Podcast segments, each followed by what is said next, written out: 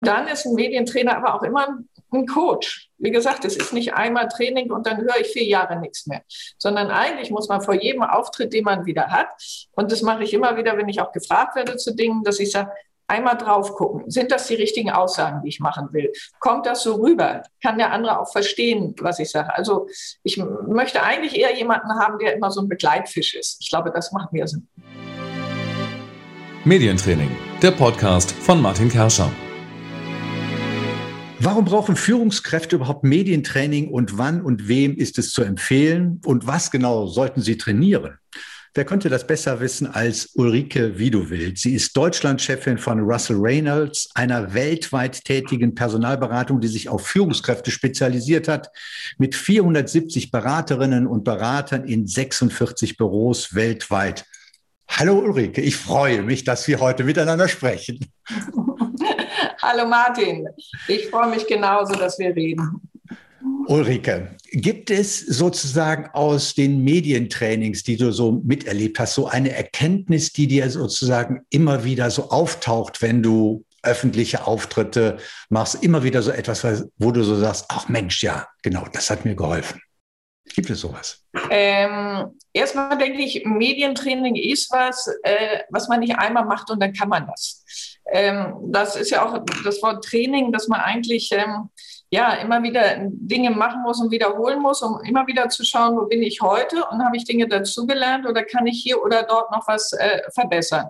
Weil zum einen tendieren wir natürlich alle dazu, immer in Muster wieder zurückzufallen und dann Dinge zu machen, ähm, die unter Umständen von Menschen gar nicht so wahrgenommen werden, wie wir das gerne möchten dann ist einfach die, die Eigensicht immer eine ganz andere als die Fremdsicht. Und äh, ich habe früh angefangen mit diesen Dingen, äh, in, in, dass man eben Seminare mit Training hatte, noch gar nicht ja. Medien, aber eben früh angefangen zu gucken, ähm, wie, wie wirkt man selber auf die anderen. Und da hat man häufig eben ein anderes Bild. Und was möchte man erreichen? Also welche, welche Wirkung möchte man auch haben? Und je mehr man das macht, je mehr man das trainiert, ich glaube, desto besser kann man in diesen Dingen werden und auch immer noch wieder was dazulernen. Darum finde ich es so richtig und wichtig, Medientraining zu machen und früh damit anzufangen. Nicht erst, wenn man sagt, jetzt bin ich in der Position äh, wie eine Geschäftsführerin oder, oder werde eben angefragt von, der, von Medien, von Presse, ähm, sondern man sollte das schon früh anfangen, ähm, weil es einfach auch Übung ist. Ja. Gibt es denn da so irgendwas, also äh, wo du immer wieder sagst, also gerade die Selbsterkenntnis oder das sich selber sehen, äh, wenn man, ich sag mal, die Auftritte in dem Medientraining aufzeichnet, so eine Erkenntnis, wo du sagst, Mensch, also das, das hat mir da jetzt so besonders geholfen? Ähm, immer wieder die Erkenntnis, kurz und knackig, also äh, nicht zu lang. Und besonders, ähm, ich sehe das besonders wieder auch, auch, auch bei uns Frauen, dass wir tendieren, was zu sagen und dann diesen Satz zu erklären und zu erklären und zu erklären. Ja. Wenn ich dann eben das in Medientrainings sehe ähm, oder auch was ich mitgemacht habe und mich selber dann im Video sehe, denke ich, nein, eine Aussage und die lässt im Raum stehen, dann ist sie viel präsenter. Gibt es denn auch so irgendwas, wo du jedes Mal denkst, Mensch, also da wollte ich doch jetzt dann denken, es geht mir immer wieder durch. Also wo man sich immer wieder selber einladen muss und sagen, Mensch, das wolltest du doch machen, es hat wieder nicht geklappt. Ähm, also ganz einfach äh, langsamer reden, nicht zu schnell reden ähm, und, äh, und auch deutlich reden. Immer wieder etwas, wo man davongetragen wird. Mhm. Auf der anderen Seite ist man natürlich auch eine Persönlichkeit, die darf auch nicht zu sehr manipuliert aussehen. Also man erlebt ja auch welche beim Medientraining, wo man sagt, das ist derjenige gar nicht. Also man muss über dieses Training eigentlich eine Möglichkeit finden, dass man sich die Authentizität bewahrt. Auf der anderen Seite aber die Dinge auch ähm, rüberbringt, die man sagen will. Und, und das sehen wir ja häufig bei Politikern. Die haben dann so viel trainiert, dass wir sagen, was hat er jetzt eigentlich gesagt und, und wofür steht er jetzt? Und können das eigentlich gar nicht wirklich wahrnehmen.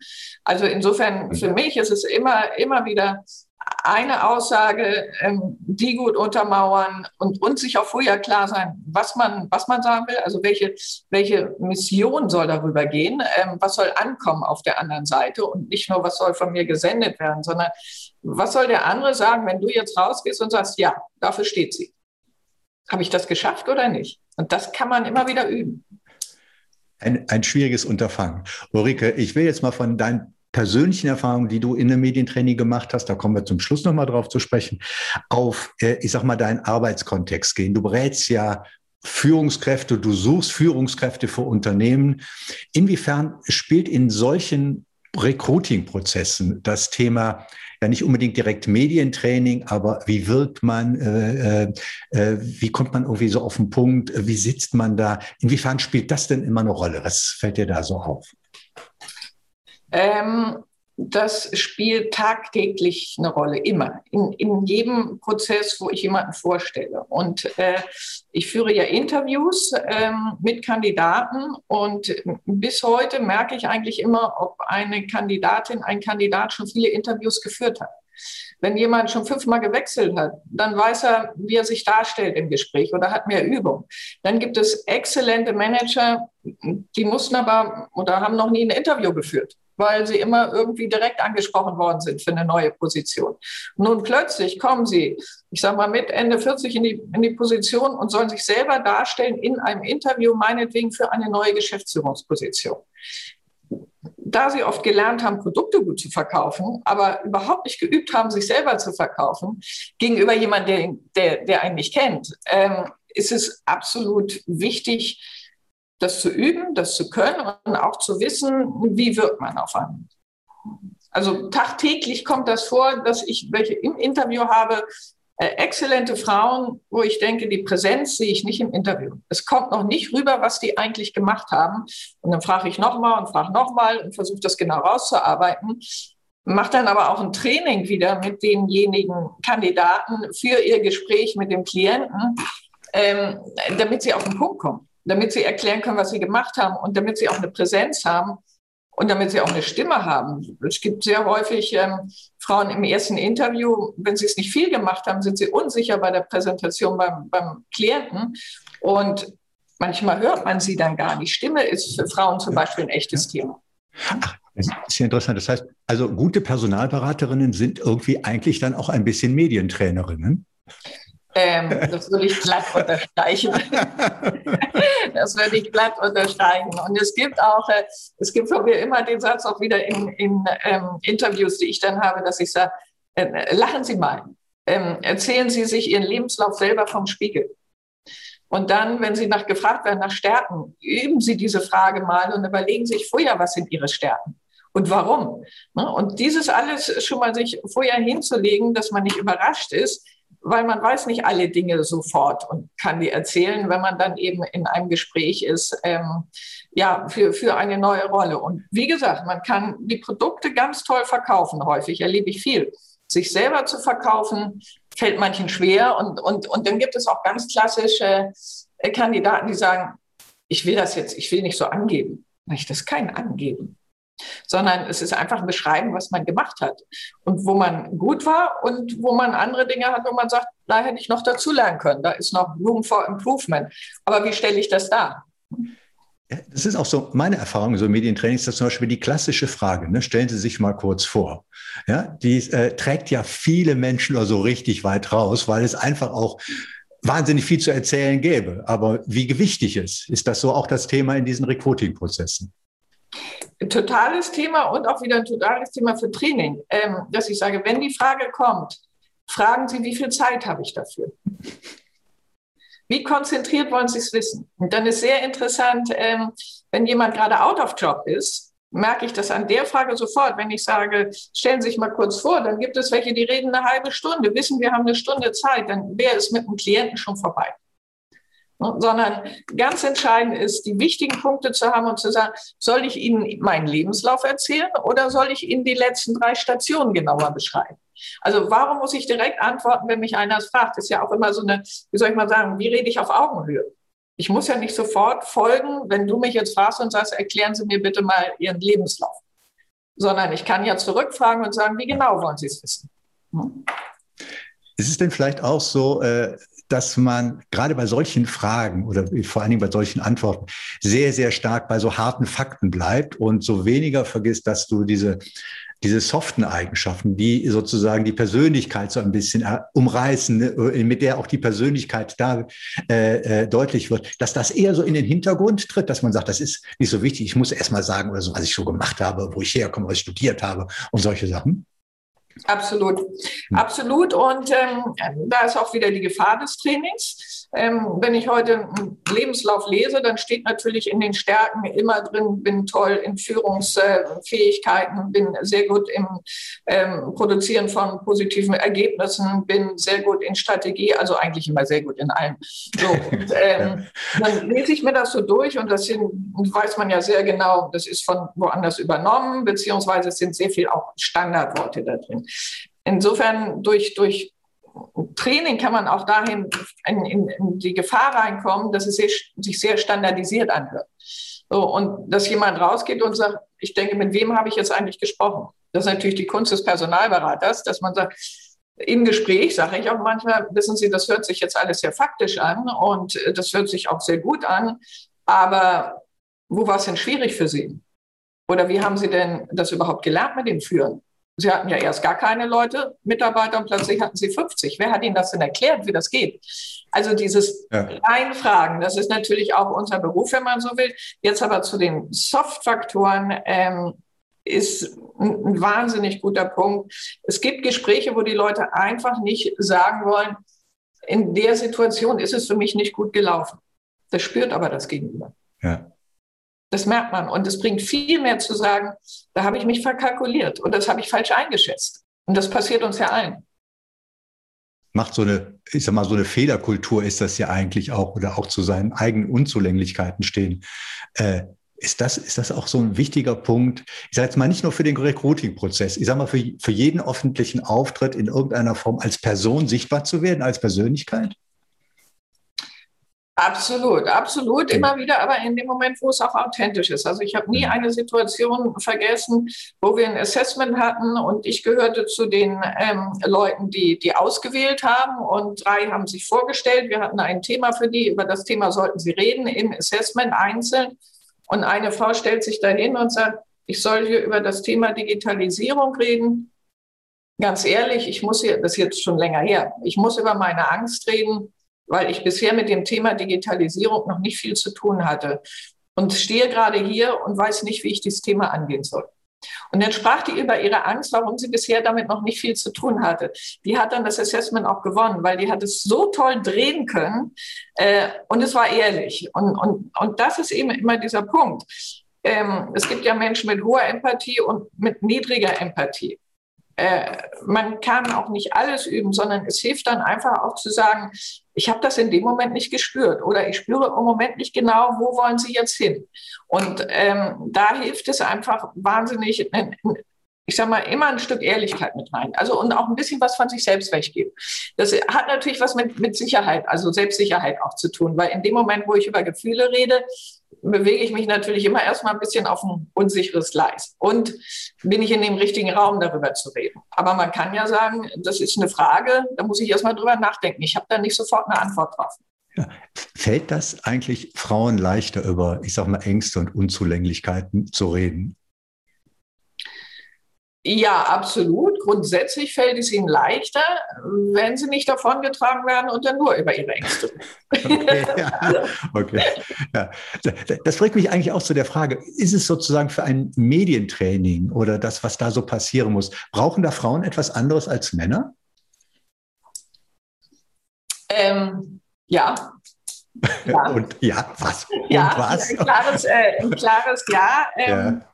Äh, und, und vielleicht auch immer mit dem alten Beispiel, sollten Mädchen und Jungs zusammen Mathematikunterricht haben. Ja. Da kann man immer sagen, ja, natürlich sollen die alle zusammen behandelt werden. Wann aber, wenn, wenn Jungs sagen, ich bin Junge, ich kann besser rechnen, oder sie haben Lehrer, der hat das irgendwie, ich sag mal so ungefähr im, im Kopf, diese, diese Schemata, sowas gibt's ja, ähm, dann kann es unter Umständen viel besser sein, das Mädchen alleine Mathematik lernt. So, und genauso ist es eben auch äh, im Training, durch Erziehung, durch alles, was wir noch so im Kopf haben und im Medientraining, kann es sehr viel mehr Sinn machen, ähm, bei einer Frau darüber zu reden, wie kriegt sie mehr Präsenz?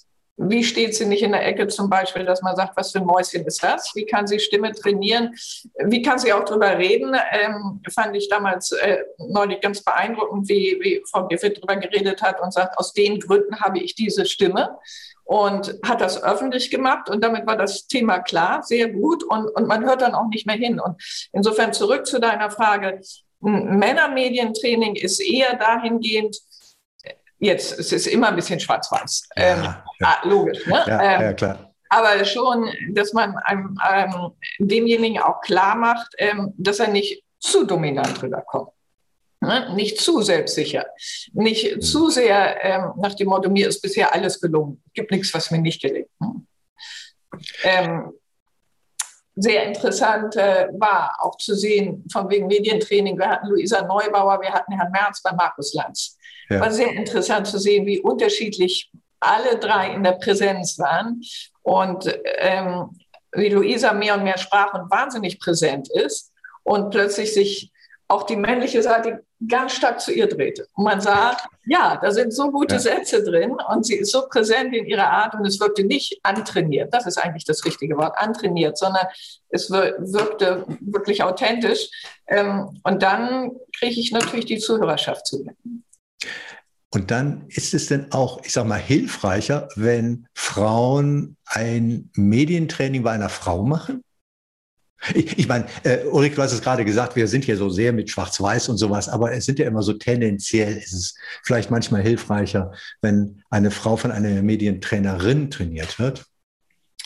Ähm, da wäre ich da würde ich mich nicht festlegen wollen, sondern da würde ich wieder hm. mit der Qualität kommen. Es gibt sehr gute männliche Medientrainer und es gibt sehr schlechte weibliche Medientrainer und beide Seiten hin und her. Ne? Also wenn, wenn ein Mann sehr viel Erfahrung hat und, und sehr gut sich in verschiedene Seiten einfühlen kann und auf der anderen Seite ähm, ich sag mal, ich habe immer sehr gute, aber auch sehr dominante Chefs gehabt. Das hat aber sehr gut geholfen, immer zu spiegeln, wie wirkt man auch wieder als Frau weil der natürlich ähm, auch diese, diese Wahrnehmung dann hatte. Man hat eine Wahrnehmung vom Mann.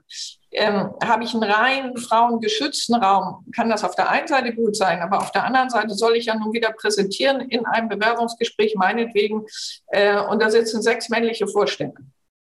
Ähm, dann ist es manchmal nicht schlecht, wenn ich vorher ein Training hatte bei einem männlichen Trainer, der genau auf die Dinge geht und sagt, da können sie noch stärker werden. Da sind Punkte, da hören Männer noch mal eher hin.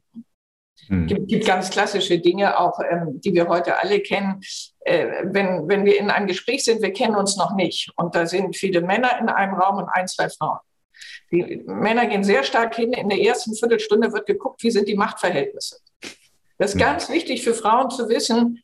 Da brauchen sie noch nicht viel zu sagen sich damit reinzubewegen, wer sagt was, wo gerade geklärt wird, wer hat unter Umständen die Führung im Gespräch, hilft gar nichts, weil ihnen noch nicht zugehört wird. Man muss erst mal warten, wie hat sich das so einigermaßen entwickelt. Und dann, wenn man dann was sagt, ähm, dann kann unter Umständen viel stärker hingehört werden weil du die Themen Präsenz, Authentizität, Ängste so angesprochen hast. Sind das denn vielleicht auch alles Themen, Ulrike, du bist ja schon sehr, sehr lange im Geschäft. Hat sich das sozusagen in den letzten Jahren auch sehr verändert? Also und insofern auch Inhalte des Medientrainings verändert? Ja, natürlich verändert sich das, weil es werden jetzt mehr Frauen in, in Berufen, die eben auch mhm. bedeuten, dass man mehr exponiert ist und dass man eben auch öfter gesehen wird, da das immer mehr Frauen werden. Ähm, ich sage mal, hat man auch mehr Beispiele äh, und, und die Selbstsicherheit wird größer. Ne? Früher war das eben, wenn dann mal eine Vorständin da war und äh, es gab, ich sage mal, 20 Jahre vorher keine und 20 Jahre danach auch keine, dann ist das einfach eine andere Situation. Dann war das eine einzige, auf die dann mal geschaut wurde. Heute werden es mehr und mehr Frauen. Insofern geht es mehr darum, auch über Fähigkeiten zu reden. Also wegzukommen von diesem Frau-Mann-Sein, sondern wirklich über die Fähigkeiten äh, und die zu trainieren und welche Fähigkeiten brauche ich jetzt gerade für die Rolle, die ich da habe. Ja. Nee, Entschuldigung. Sag ja, ich meine auch sozusagen, dass solche Themen wie, äh, ich sag mal, Persönlichkeit, Authentizität, eine Angst haben dürfen. Ja, ich sag mal, das sind ja so Themen, vor 30 Jahren, wenn du mit einem Manager damit gekommen bist, hätte der auch gesagt, also mal, hast du sie noch alle? Also es geht doch sozusagen ja. um Erfolg, ne? ich brauche die richtigen Zahlen. Und das sind jetzt plötzlich Themen, die, es ist meiner Erfahrung nach, so in den letzten Jahren viel, viel stärker nach vorne gekommen sind, unabhängig jetzt auch von Mann und Frau. Absolut, weil wir natürlich gesehen haben, dass die, die ich sag mal, die Hard Facts sind wichtig, das können, aber die Soft Skills sind auch wichtig. Und in dem Moment, wo ich einer, einer Organisation vorstehe und bin zwar super toll in den Ergebnissen, auf der anderen Seite geht aber mein Team nicht mit oder hat nicht verstanden, was ich eigentlich will oder ich habe eine sehr hohe Quote an Abwanderung, dann haben wir doch alle gelernt, das kann nicht Sinn des Unternehmens sein. Und wir haben genug Beispiele jetzt auch in Unternehmensführung, wo solche Unternehmen nicht mehr als zielführend dargestellt werden. Also der reine harte Manager, ähm, das Bild geht mehr und mehr, verändert sich. Dann gibt es aber noch einen ganz anderen Punkt, den ich wichtig finde. Wir haben früher an der Universität doch mehr immer ein Front-Teaching gehabt. Also da vorne steht einer und wir lernen und schreiben alles auf. Wenn ich heute meine Tochter sehe mit 20, die studiert jetzt in, in ähm, Amsterdam, die lernt von morgens bis abends präsentieren. Und heute viel mehr an den Schulen wird jetzt geübt, wie präsentiere ich auch. Äh, und, und das ist was, wo wir eine Menge aufholen. Und daher haben wir dann auch nicht mehr so Angst, wenn wir dann mit, äh, ich sag mal, mit 28 irgendwo im Vorstellungsgespräch sind. Auch weil du jetzt deine Tochter angesprochen hast, brauchen denn eigentlich jüngere Führungskräfte in dem Medientraining etwas anderes als ältere? Ähm, ich denke schon. Ich denke schon. Ich denke, Ältere, und da sind wir genau dem, bei dem, was du angesprochen hast, Ältere kommen aus einer Generation, wieder schwarz-weiß, aber wo bisher noch nicht immer gelernt wurde, über Gefühle zu sprechen. Ne, es gibt immer klassisch denjenigen, wo alles erfolgreich ging und der sitzt dann plötzlich dort und das erlebe ich viel mit Kandidaten, die sagen, das ist bei mir noch nie so gewesen, dass ich mich selbst um eine Position kümmern muss. Und plötzlich muss ich darüber reden, was nicht geklappt hat. So, und da brauche ich natürlich ein ganz anderes Training äh, als jemand, der, der ein junger Mann ist und der ganz anders offener aufgewachsen ist, eine offene, ich sag mal, einen Diskurs hat und, und viel mehr auch ähm, mit vielen Frauen zusammen ist, die heute auch arbeiten. Nun, nun nehme ich nochmal einen, einen jungen Mann, der hat natürlich zu einem höheren Prozentsatz heute auch eine Mutter, die arbeitet. Also ganz andere Bilder sind da ja dann entstanden. Und äh, ich hatte eine Vorständin, ähm, die, die war bei einem großen ähm, Automobilzulieferer, die hat gesagt, drei Stufen unter mir gibt es nicht einen Mann, der eine Frau hat oder kennt, mit der zusammen ist, die auch ähm, in, berufstätig ist. Das sind natürlich dann ganz andere Bilder von, von Frauen, die man noch hat, hatte. Mhm. Ja, äh, ich denke mir, das ist in, in dem Medientraining irgendwie auch so relativ wichtig jetzt neben diesem ganzen Thema. Ne? Also wie tritt man auf? Was macht man mit den Händen? Was ist mit der Botschaft? Dass sozusagen diese anderen Themen, die du jetzt gerade so umrissen hast, dass sie in irgendeiner Form auch immer irgendwie so eine, eine Rolle spielen. Vielleicht nicht immer explizit, ne? aber dass man die sozusagen als System mitdenkt. Mhm. Absolut, absolut. Also das, was alles, was uns geprägt hat, was uns natürlich macht, darüber ähm, denken wir schon, also ich sag mal, das, das tritt ja immer in dem auch wieder auf, wie wir wirken. Und, und am Ende ist es natürlich auch so, wie, wie selbstbewusst tritt man auf? Oder ich sag mal, welche, welche Selbstsicherheit ist da drin? Und es ist natürlich so, wenn ich jemanden habe, der extrem unsicher wird, der macht das ja gar nicht immer sein, aber in dem Moment, wo die Situation völlig neu ist, ähm, oder er sie nie geübt hat, ähm, ähm, vergibt sich natürlich manchmal auch die Chance, für eine Sache dann ausgewählt zu werden. Ulrike, wenn du dir einen Medientrainer oder eine Medientrainerin backen könntest, was sollte sie oder er mitbringen? Also ganz entscheidend ähm, finde ich äh, im, im, Medientraining, dass er sehr gut arbeitet über Beispiele. Ich habe Medientrainings erlebt, die mir immer viel geholfen hat, wo ich verschiedene Beispiele gesehen habe, was anschaulich gemacht wurde. Ne? Dass man bestimmte Reden hört, ähm, dass man hört, wie einer was dargestellt wird, wie haben Präsidenten geredet. Das hilft wahnsinnig viel, dass man einfach immer wieder Beispiele hat, was läuft gut, was läuft nicht gut. Wir alle wissen von Medienverfehlungen, wo Leute aufgetreten sind, haben einen falschen Satz gesagt, der geistert über 20 Jahre durch die Medienwelt. Insofern, wenn ich mit dem backen würde, gute Beispiele.